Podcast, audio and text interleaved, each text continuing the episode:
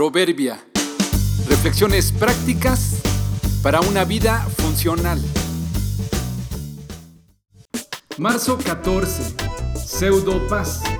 La paz a cualquier precio no debería ser nuestra meta. Para todos es importante vivir en paz, pero igual de importante que la paz es la manera en que se consigue.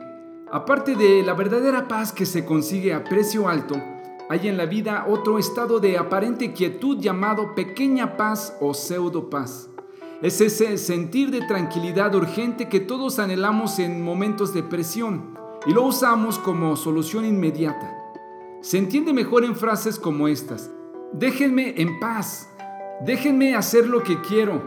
No te metas conmigo. Pensando que a más de uno tal vez no le quede claro, aquí están unos ejemplos de la vida cotidiana. Conduces a exceso de velocidad. Te detiene un agente de tránsito. Sabes que eres acreedor de una multa, pero también sabes lo complicado que será recuperar tu documento y como llevas prisa y quieres evitar engorrosos trámites, eres capaz de sobornar a la gente para que te deje en paz. El niño está llorando y no te deja hacer lo que tú quieres. Le das un dulce que sabes le hace daño, pero tú quieres estar en paz. Tu hija insiste en que le permitas ir a la fiesta aunque habías dicho que no. Con tal de que te deje en paz, cedes a su insistencia.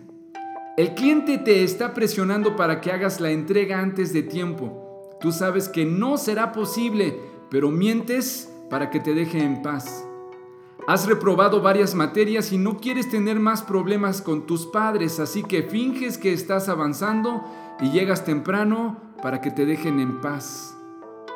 El autor del libro de Hebreos en el capítulo 12 destaca que no debemos procurar la paz a precio de deshonestidad, porque en realidad esta es una paz aparente, ya que aunque logres lo que querías y tengas quietud externa, no tendrás tranquilidad interna.